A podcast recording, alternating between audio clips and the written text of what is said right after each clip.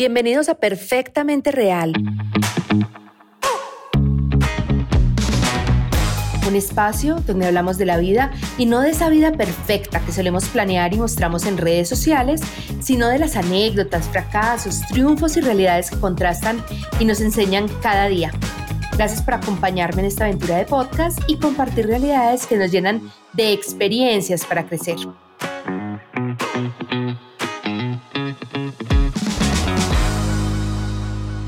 Mi nombre es Paula Gaviria. Hoy traigo una invitada con la que he trabajado años atrás. Verdaderamente es una mujer a destacar. Su nombre es Viviana Tintinago, arroba hongo naranja en sus redes sociales. Publicista, estratega digital, marketinera, de corazón, mamá, hija, hermana. Un ser humano increíble y lleno de matices, de colores, de flow y una gran amiga. Tinti estudió en Medellín, em, también estudió en Argentina y ha trabajado en agencias tan relevantes como DDB, en Tribal, en Rap Collins, en Materia Gris, Grey, en Buenos Aires, en Pragma, como estratega donde tuve el gusto de conocerla, en Imaginamos, Chef y en Triario. Bienvenida Tinti, qué rico que nos acompañes hoy en Perfectamente Real. Paula, muchas gracias. Eh, de verdad, muy, muy, muy contenta de estar en este espacio. Qué rico. Bueno, yo quiero que hablemos hoy de, del tema que nos ocupa, y es ese tema entre el balance eh, personal y ese balance laboral, entre ese balance del ser y ese balance del bienestar. Y entonces voy a, empezar con una pregunta y es para ti, ¿qué es el bienestar real? Creo que lo has vivido en carne propia, creo que has sido eh, súper estratega y apasionada de lo que haces, pero eso te ha costado un poco sangre en tu vida, eh, digamos, de salud y en tu vida y en tu bienestar. Entonces, qué rico que nos acompañes hoy a compartir esa experiencia y que le cuentes un poco a nuestros oyentes cómo logra uno ese bienestar real. ¿Qué piensas tú? Bueno, el bienestar real es algo tan complejo. Eh, uno lee muchísimo, escucha muchas personas que hablan acerca de balancear la vida personal y la laboral, pero tomarlo en realidad es, es, complicado. Em, yo pienso, y ahora a, mis 41 años, después de, 20, después de 22 años trabajando, pienso que ese bienestar real es, es hacer las cosas con pasión, con amor, pero poniéndose límites y límites propios. No los límites que te pone la sociedad, sino que los que te ponen, te pones tú, tú misma. Ok, límites como qué, por ejemplo? Eh, como por ejemplo, tener suficientes horas de sueño. suficientes horas de sueño que, que completen un descanso apropiado es decir, hay personas que necesitan ocho horas para, para sentirse descansadas, hay personas que necesitan cuatro. Eh, uno no puede llegar a decir, bueno, son las ocho horas o las cuatro, sino las horas que uno realmente necesita. Y eso el cuerpo mismo te lo va pidiendo. Tener las horas de descanso apropiadas, ok. ¿Qué más? ¿Qué más se puede sentir como ese bienestar real? Cosas que te apasionen, pero que no tenga que ver con tu vida laboral. Es decir, cuando, eh, al menos en, la parte de publicidad y en, marketing, uno termina haciendo las mismas lecturas, ¿cierto? Y cuando uno va a, investigar o a, a, buscar qué leer, uno termina leyendo de lo mismo. A veces eh, las pasiones se tienen que combinar. Entonces, eh, por ejemplo, en tu caso, tú combinas la música con el marketing y con la comunicación en mi caso, yo combino la natación, bueno, ahorita con los temas de pandemia es difícil de hacerlo, pero combino pues el ejercicio físico eh, con estar con el perro, que es algo que me apasiona muchísimo. Pepino, ¿no? Sí, Pepino, mi perro. El hermoso Pepino. Y, y, con algo que me encanta, que es ver eh, eh, cómics, ver anime. Ok, muy bien. O sea que podríamos decir que, que es ese espacio propio o esa meta personal de consentimiento. En unos días hablaba con, con una persona muy allegada y me decía que a tener una meta eh, diaria de consentimiento. O sea, estas horas son para mí y me voy a hacer una mascarilla, estas horas son para mí y me voy a dar una ducha tibia, estas horas son para mí y me voy a dedicar a leer. O sea, que sería algo así como tener esa, esa otra actividad que te da ese balance en esa meta de consentimiento propio, ¿correcto? Correcto, yo creo que, que, mm, el ocio está mal revaluado a veces. Uno piensa que, que las actividades de ocio son las mismas que, el común te dice, ¿cierto? Sal a cine, eh, em, no sé, haz, deporte, em, sal a tomar tragos con tus amigos, pero a veces uno pierde el norte en que uno se tiene que consentir, autoconsentir. Entonces, em, eso, es, eso es supremamente importante y respetarse el tiempo de ese, de ese consentimiento. uno decir, listo, el sábado es para mí y no, no voy a trabajar o no lo va a trabajar o no voy a contestar una llamada o eh, eh, otro, otra de las cosas que yo hago es que me respeto mucho mis horarios de alimentación. Antes no lo hacía, ahora sí. Y en ese horario de alimentación no contesto teléfono, no miro celular, no, no, no le respondo a nadie más que a los que están en la mesa conmigo. Súper bien, yo creo que eso también lo olvidamos muchos y pensamos como, bueno, voy a hacer esto y empezamos súper juiciosos una, dos semanas, tres y ya después lo dejamos por alto, o sea, lo pasamos por alto, lo dejamos pasar y ya, y no somos tan tan estrictos con nosotros mismos como lo somos con otras cosas. Uno tiene una cita médica y uno sí o sí va y uno sabe que tiene, uno tiene que llegar a esa hora y ya está porque si no la pierde.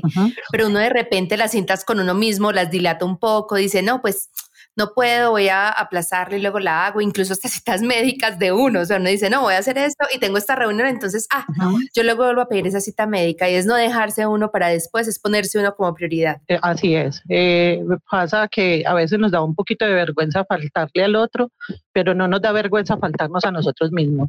y, y, eso es súper, súper importante uno, uno, uno tiene que priorizarse y no es volverse egoísta realmente, sino cumplirse uno con, con sus propias metas o con, o con sus propios tiempos. No, mejor dicho, aquí anoté el quote, no podemos faltarnos a nosotros mismos. Sí, así, así es. Ok, entonces a la luz de eso, ¿Tú piensas que uno puede combinar esa pasión del hacer con el bienestar y el ser? Sí, creo que sí. Y lo primero que hay que hacer para, para llegar a ese punto. Pues yo lo logré, como lo decías al, inicio, eh, un poco con mi propia salud, es, es uno no tratar de cumplir las, las expectativas o los cánones de los otros, ¿cierto? Em, a mí me pasó un poco que, que familiarmente mis papás eh, siempre trabajaron de 6 de la mañana a 10 de la noche y yo lo, lo volví como normal en mi propia vida y dije, pero yo, ¿por qué no lo puedo hacer? ¿Cierto? Y, y yo creo, y yo creía hasta, hasta un tiempo que como ellos eran capaces, yo, yo tenía que ser capaz. Y veía a mis amigas también que trabajaban muchísimo, muy duro. Eh, entonces yo quería cumplir como, estar a la altura como de mis propios eh, papás y de mis amigas eh, o de mis compañeros de trabajo, pues a los que sentía también que, que eran como referentes de mi vida pero cada cuerpo, cada situación es diferente y, y ahí está el punto de, de, tomar el equilibrio. No, no necesariamente uno es más productivo porque trabaje ocho horas, a veces tiene que trabajar cuatro horas y es más productivo. Em, y, y, el cuerpo también te pide otro tipo de descansos. Entonces, em, empezar a combinar la vida profesional o esta pasión que uno tiene por, por lo que hace por el respeto a uno mismo, eh, implica eso, hacer negociaciones en tiempos. Y para eso sí es muy importante y es supremamente importante eh, tomar rutinas. Las rutinas a veces, la palabra misma suena un poco aburrida, pero las rutinas son necesarias para uno poder tener control de, de, los diferentes aspectos de su vida. Está súper bueno eso, o sea, que se trata más de escuchar, de oírse uno un poco más, de hacerle caso a esa intuición y de respetarse un poco ese espacio que es necesario, pero sin embargo, eh, establecer rutinas que sean útiles y que vayan en, en, vía o en pro de construir eso que uno necesita construir desde lo estratégico, desde su trabajo, desde su bienestar, desde su esencia. Y lo otro es uno nunca llega, llevarse al límite, ¿cierto? Eh, hay algo que aprendí, por ejemplo, de la alimentación, es que uno uno no puede llegar hasta quedar, eh, hasta quedar que se explota, ¿no? Uno debe comer hasta donde se sienta saciado, pero, pero no tienes que llegar al punto límite. O sea, si hay que dejar un poco de comida, pues mejor lo dejas eh, a llegar a ese punto en que no sos capaz de caminar. Entonces pasa lo mismo con el trabajo, hasta con el ocio, ¿cierto? No llegar a ese punto donde hay muchas personas que que los fines de semana, por ejemplo, duermen 12 horas, 20 horas, pasan el fin de semana y al lunes se levantan muy agotados. eh, no, lleva tu descanso hasta donde lo debas llevar, pero, pero parate cuando tengas que hacerlo, ¿cierto? Entonces, no, ni, ni las cosas buenas ni las cosas malucas, llevarlas hasta el límite. Ejemplo, en mi gremio pasa que, al menos en mi generación, porque veo que ahora las generaciones nuevas de publicistas no son así, tienen un poquito más de control de su, de su vida personal, pero en mi generación eh, pensábamos en el publicista rockstar. Entonces nosotros nos pegábamos durísimo, estábamos en ese gremio que, que, finalmente estábamos acostumbrados a trasnochar y siempre le decían a uno es que la publicidad de trasnochos, de licitaciones y demás. Pero después llegábamos y nos metíamos una rumba tremenda, delicioso, uno pasaba buenísimo en esas fiestas pero también la llevabas al límite, entonces hasta que no fuera el último que salía de la fiesta y el más borracho que salía, pues entonces hasta ahí ya no, o sea, no, no fuiste a la fiesta, sino salías así. Entonces hasta esas partes de la fiesta, eh, eh, del licor, del, exceso de comida, eh, exceso de, de, de, tabaco, perdón, o de, de algún tipo de, ayuda o droga que le guste a la gente, pues eso también lo llevábamos hasta el límite. Entonces pienso que parte de, tener ese bienestar ese, ese bienestar real, como, como, como lo mencionas, es eso, no llegar hasta el límite de las cosas. Ok, está súper chévere eso que planteas de uno saber cuál es su límite, o sea, cuál es lo suficiente que necesita de cada cosa y no, no tender a excesos. Pienso que que esa, esa conciencia del límite es, es importante y tiene un poco también que ver con la madurez que uno va asumiendo dentro de, de su vida y de su rol profesional. Em, hablemos entonces un poco de, del balance. ¿Tú crees que el balance perfecto existe o que no existe? Existe cuando uno se concientiza de ello, ¿cierto? Llegar a esa concientización es, es complicado. Parte porque, por lo que te decía, eh, eh, uno quiere seguir como el canon que, que le, ha, le, ha, puesto la sociedad o el mismo gremio o la misma familia. Eh, pero, pero, pero eso no es necesario el canon de uno. Entonces, obviamente yo a los 20 años eh, podía rendir muchísimo, la mente estaba más fresca, era una mente de 20 años. Eh, después de los 35, que más o menos empecé a sentir un flagelo grande en mi salud, eh, eh, no, yo no asimilé que yo no tenía 20 años, entonces quería tener el estilo de vida que tenía a los 20 y, y, además tenía una posición económica buena, entonces me podía dar muchísimo más gusto y llevar al exceso eh, las cosas. Entonces simplemente pensaba que con tomarme al otro día, después de no dormir mm, sino dos o tres horas, me tomaba un Red Bull, me tomaba dos acetaminofén y siga adelante. Pero esto repetirlo durante ocho días, durante un mes, dos meses, eh, esto te va pasando factura. Entonces llega un punto en donde ya, ya tu mente no piensa tan rápido, eh, parte porque está agotada, parte porque le estás metiendo químicos a la cosa para poder sostenerte y, y parte porque también tienes una presión interna de, de, cumplir ese canon. Entonces, puede existir ese, ese, ese, ese, ese, esa, ese balance. Yo creo que sí puede existir, pero cuando uno se apropia de él. Ok, entonces, eh, si fuéramos a darle un tip a nuestros oyentes de cómo permanecer perfectamente reales, de cómo poner sus propios límites, de cómo no excederse y cómo establecer lo que necesitan para estar eh, en bienestar y bien, eh, para mantenerse reales pero adicionalmente productivos en su pasión. ¿Cuál sería ese tip, Tinti? Bueno, no, pues eh, parte de lo que, que te, te, contaba es, es, es, uno aprenderse a, a leer. Eh, pasamos mucho tiempo viendo el exterior, pero al interior no nos vemos y es más allá de, de, de estas, de, estas creencias orientales, ¿cierto? Es uno leerse a uno mismo, es estoy cansado, tengo que dormir. O sea, no hay otra cosa que hacer sino dormir. Eh, tengo hambre, tengo que comer hasta, hasta una parte, pero tengo que aceptar que, por ejemplo, no sé, ya me han dicho que tengo problema de azúcar, entonces parar en ese momento de, como de azúcar. Em, entonces es leerse y no llevar hasta el límite una, una sensación, porque realmente de eso nos apropiamos. La gente que somos muy apasionados por cualquier hacer, em, es, es, la sensación de esa pasión la que nos lleva a desbordarnos. Eh, desbordarse yo creo que es, es el gran problema. Y, y, desbordarse también está en lo, en lo malo, ¿cierto? Me, me, preocupa, por ejemplo, mucho ahora las generaciones, y esto suena como si ya, estoy hablando como, como abuela.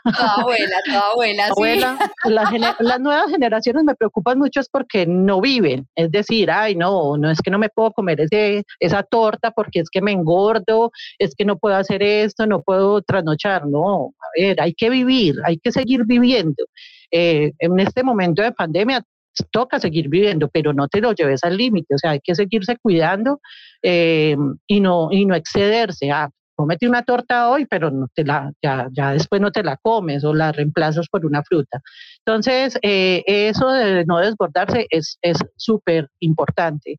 Otra de las cosas que, que, que está en, en leerse a uno mismo es eso, sueño, necesario dormir lo que el cuerpo necesite y necesario comer lo que el cuerpo necesite. Es decir, cuando yo tengo una actividad física, y, eso me pasa mucho cuando hago ejercicio, cuando yo tengo una actividad física muy alta, eh, obviamente que si yo llego y necesito un, tengo más gasto calórico, entonces finalmente puedo consumir los alimentos que me compensen esa, ese gasto calórico. Pero eh, hacerlo al día siguiente cuando estoy sedentario, cuando estoy tirado en la cama y volver a consumir el mismo, las mismas calorías que la consumía ayer, pues no, tienes que darle al cuerpo el alimento que realmente necesita, ¿cierto?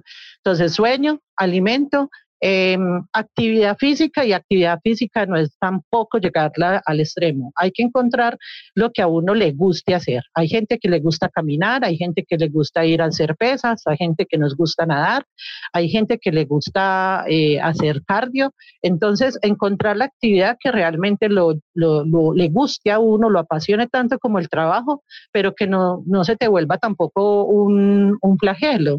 Eh, que te levantes y que sea con gusto. Sí, o sea, yo me levanto y, y esto es algo que, que ah, yo, yo pasé muchos años durmiendo lo que te decía, dos, tres, cuatro horas.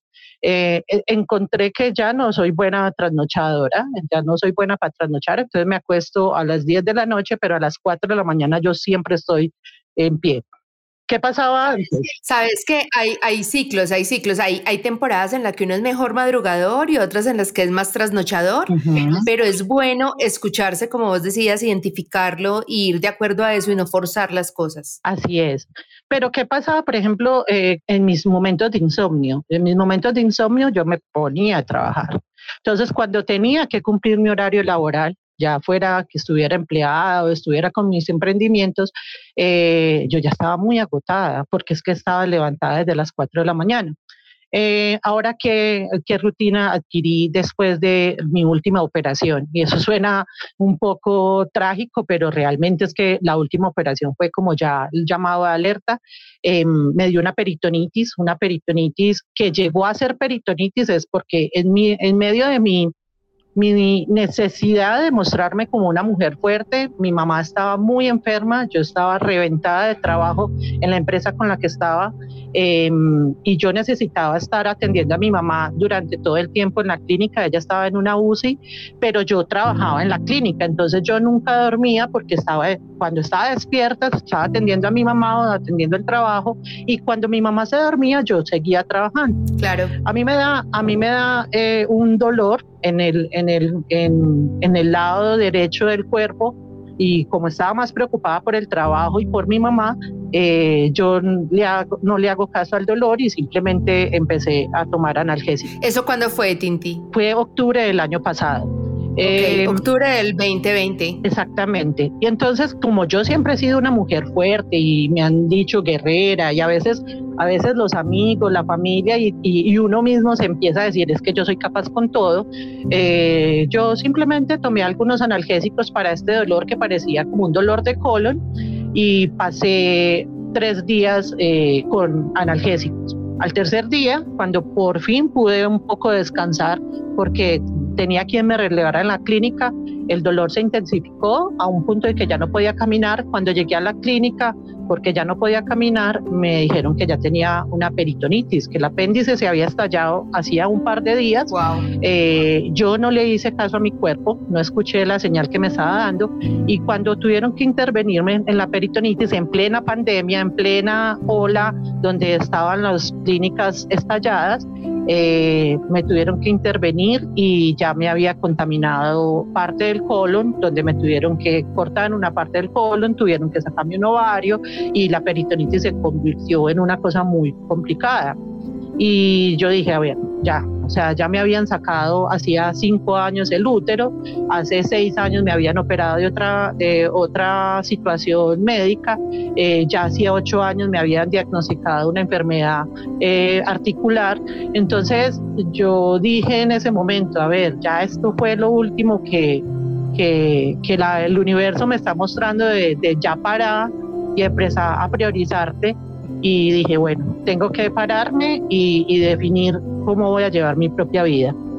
Ahí después de que me recupero, eh, obviamente seguí durmiendo poco, eh, porque es complicado cambiar cuando tienes un ciclo de sueño malo, es complicado poner un ciclo de sueño bueno pero entonces me descubrí que me dormía muy bien a las 10 de la noche y a las 4 de la mañana me despertaba, pero que esta vez no iba a ser como antes, donde a las 4 de la mañana cuando me levantara iba a ser algo que me gustara, que no tuviera que ver con el trabajo.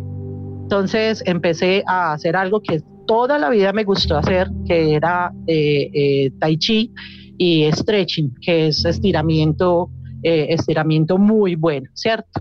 Entonces, 4 de la mañana es mi rutina, me levanto, hago o tai chi, yoga o stretching, eh, más o menos estoy terminando cinco y media, eh, me tomo café porque sigue siendo mi, mi, mi, mi gran pasión y mi activador. Eh, Tomo café. energía. Y paso un tiempo, ya sea que si estoy con mi mamá, paso un tiempo con mi mamá como en, conversando. Y si estoy en mi casa sola, mm, converso con los gatos. o con, Pepino. o con Pepino. O a veces, Así es. a veces con algún otro amigo que sé que también se levanta temprano. Entonces dedico tiempo como a, otras actividades y en realidad me empiezo a conectar al trabajo a las 9 de la mañana. Ah, primero, porque ahorita con el equipo de trabajo que, en que estoy, eh, ellos me pidieron, chicos más jóvenes que yo, me pidieron, no, por favor, no madruguemos. Entonces, 9 de la mañana estamos iniciando como rutina de trabajo y a las 12 paro a prepararme mis, mis alimentos. Eh, me los preparo porque mm, con el tema de la peritonitis, que es muy sensible la alimentación, entonces pedir eh, se vuelve muy complejo por, la, por el tema de, los condimentos y demás, entonces me preparo la comida y ahí cuando me estoy preparando la comida, lo primero se desconecta eh, internet y me dedico, escucho un rato música mientras que preparo los alimentos y después eh, como sin ver televisión porque me di cuenta también que eso me hacía fatal en el almuerzo porque soy una persona muy sensible y entonces lo que buscaba en la televisión eran las noticias y realmente las noticias me ponían un poquito down, ¿cierto? Entonces ya no veo las noticias al mediodía em, y ya, sigo mi rutina de trabajo y a las 7 de la noche que termino eh, de trabajar paro y, y me hago mi cena mira que no es una cosa de, no, es que voy a dejar de trabajar las ocho horas, sino que realmente yo no trabajaba nunca las ocho horas, sino que yo pasaba mucho tiempo en las oficinas y ahorita con la pandemia me doy cuenta cuando uno tiene equipos de trabajo, sí dilata un poco más el trabajo porque se pone a conversar y demás eh, yo ahorita tomo menos tiempo como de, esos tiempos de oficina que hacen falta, pero ya no los llevo hasta tal límite, ¿cierto?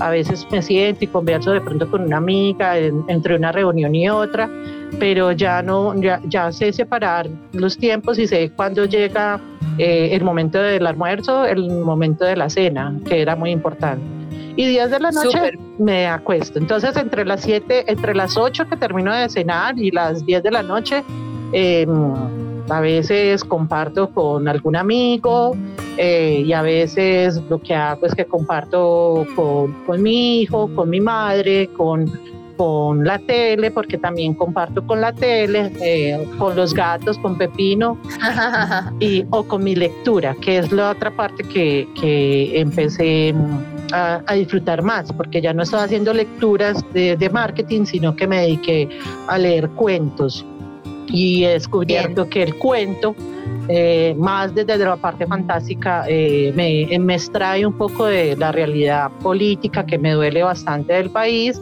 y me extrae un poquito de, de mi realidad cotidiana de marketing.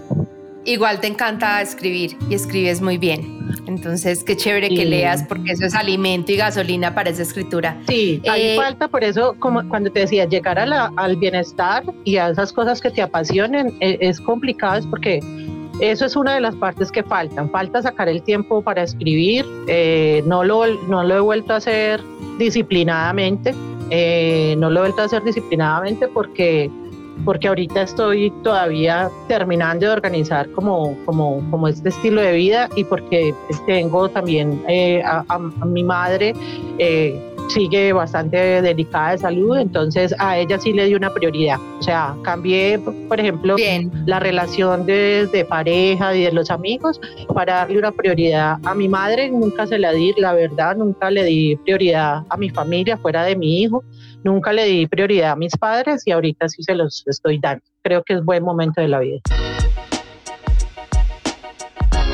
Yo creo, Tinti, que nos dejas un mensaje súper útil, bueno, muchos de hecho, como que no podemos faltarnos a nosotros mismos. Yo lo noté así en mayúscula sostenida porque es muy importante, que no es tan importante cumplir las expectativas de otros, que cada cuerpo y cada situación es diferente, que más horas... Eh, eh, no es igual a, más trabajo, a mejor trabajo, que cada uno tiene su balance, que hay que escucharse, hay que oírse, hay que hacerse caso un poco desde la intuición y respetarse, que las rutinas son necesarias para construir, que no debemos llegar al límite, que no se debe llegar al límite en todo, en, el trabajo, en comer lo suficiente, en pasar el tiempo de descanso suficiente, que siempre tenemos como una expectativa de ese yo ideal, como el publicista rockstar que nos mencionaste, eh, y de vivir de excesos, licor, comidas, drogas y estar a ese límite, y que el bienestar real existe cuando uno se hace consciente de su balance real,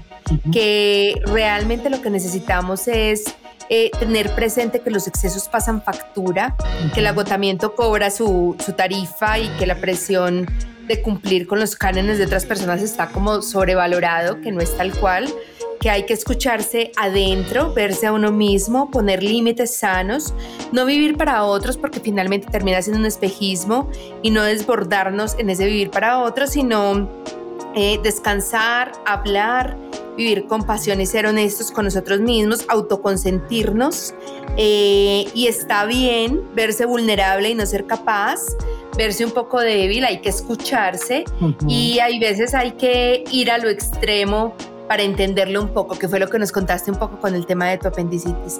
Entonces, primero, segundo y tercero yo y después los demás, algo así, pero pienso que, que en este tema del balance natural, el tema del bienestar, pues sí que es pertinente ponernos en primer plano. Si bien ponemos mucho en primer, primerísimo primer plano a los demás, hace falta ponernos un poco a nosotros mismos. Y qué rico que hayas estado con nosotros y nos hayas compartido en esta tarde este mensaje. Bueno, Pauli, muchas gracias y, espero que, realmente no se lleguen a un, a un exceso.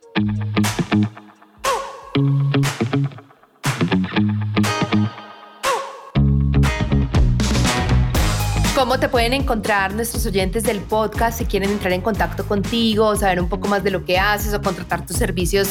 Eh, porque eres maravillosa, además. Te digo que eres una de las mejores estrategas del mundo mundial con la que he trabajado. Eres una mujer súper creativa, honesta, con conciencia de, de, los negocios, del entorno y adicionalmente muy muy, eh, digamos que apegada a tus alas para poder volar y poder saber creativamente qué es lo correcto. Entonces, súper recomendada. ¿Cómo te encuentran, Timpi? Bueno, me pueden encontrar como Viviana con V, a ambas V, Viviana Tintinago, TT eh, arroba gmail.com, que es mi correo personal, pues personal laboral, eh, o como Hongo Naranja en cualquier red social. Hongo Naranja, ok. Entonces, Tinti, solo me queda gratitud por habernos regalado de tu tiempo este espacio, por estos minutos de tu vida, eh, a nuestros oyentes, por por habernos dado este valor tan grande y esta generosidad en, en la parte auténtica tuya y en la parte de, de tu sentir.